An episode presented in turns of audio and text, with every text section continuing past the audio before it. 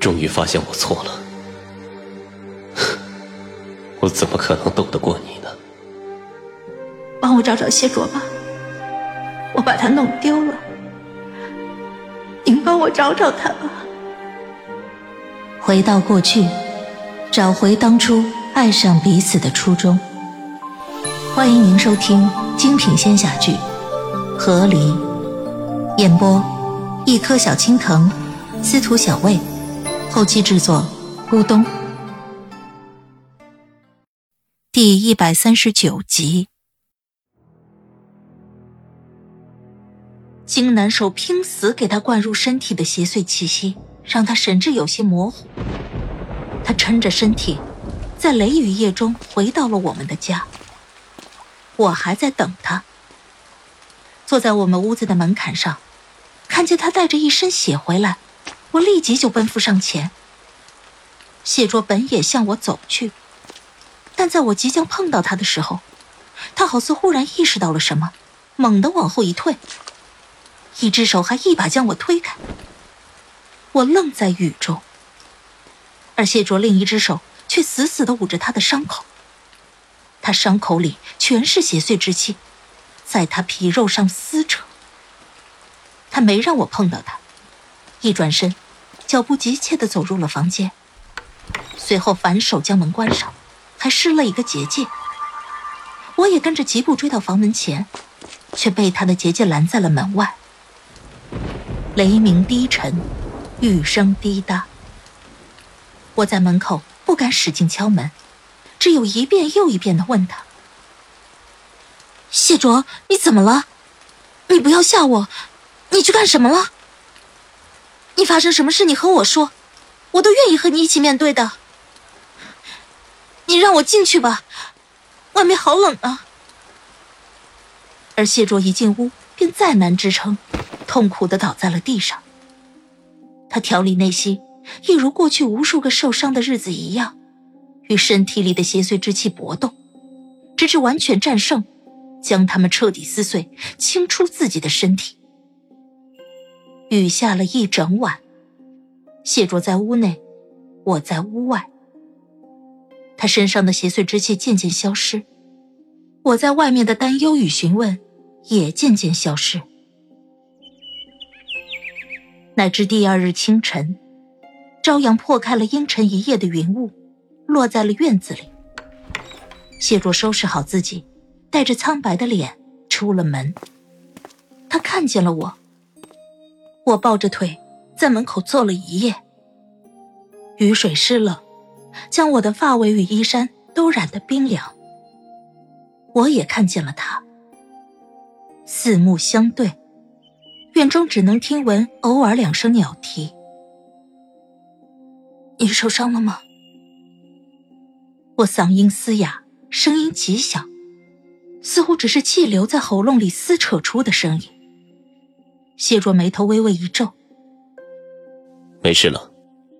他抬手，似乎是试图抚摸我。我侧头躲开了他的手。就这样，别的。您没什么要说的。他沉默了很久，几乎是一字一句的笨拙的说着：“我想让你开心，不知道才能开心。”我望着他，没说话。而就是我这样的沉默神色，却似刺痛了谢卓。他眼睛轻轻眨了两下，目光微垂，看着我向下的唇角。九夏。笑一笑。那是我第一次，在我们的婚姻里垂下眼眸，没有回应。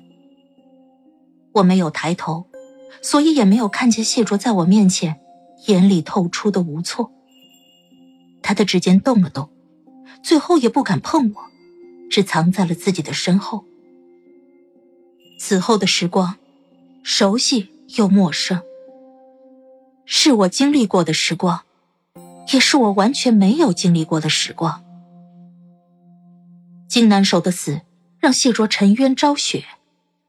西王母知道金南守是走火入魔，并未提及邪祟一事。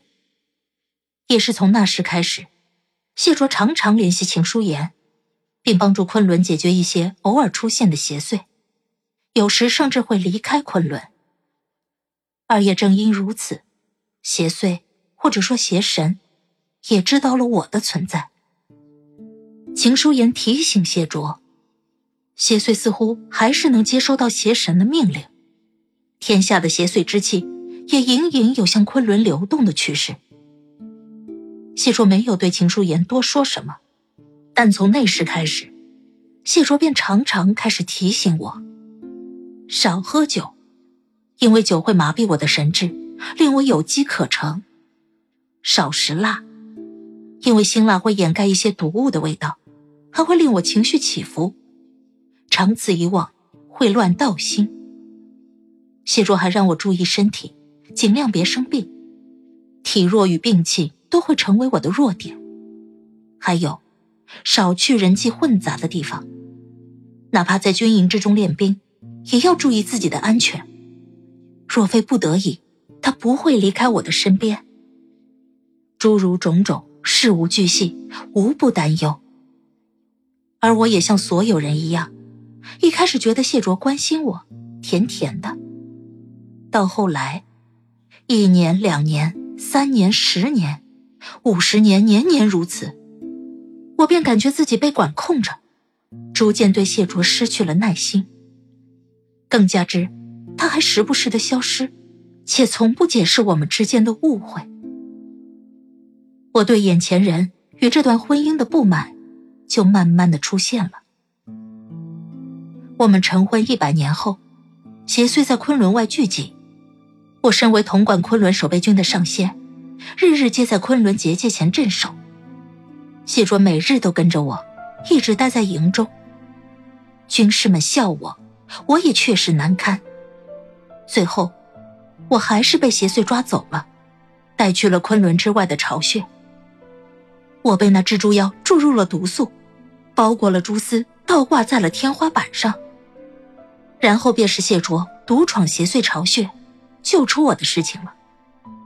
我心里一直觉得，是那一次他舍命救我，所以我们的姻缘才有了后面的四百年。而在这四百年的垂死挣扎中，我们都过得十分疏离。别说拥抱，连牵手的次数都能数得过来。但是，到我变成灵魄之体的现在，我才发现，谢若他瞒了我的事，原来远不止邪祟那一些。他从蜘蛛妖手里把我救回之后，几乎每天夜里，谢卓都会出现在我的床榻边。然后，他咬我的脖子。他在从我的身体里引渡邪祟之气。趁我睡着毫不知情时，他会贴着我颈项处脉搏跳动的地方，用微凉的嘴唇，将丝丝缕缕的邪祟之气都引渡过去。有时引渡完了，他会帮我拉一下被子；有时会摸摸我的头发；有时还会悄悄的在我眉心轻轻一啄，然后自己在一旁红着脸愣半晌，就那么看着我一动不动，直到我翻了身，在睡梦里咂巴了嘴巴，他才会走开。没有更过分的举动。但只是他这些举动，便足够让现在旁观的我脸红心跳。谢卓，你藏得很深呢，难怪那时候不死城里，你的动作会那么的熟练。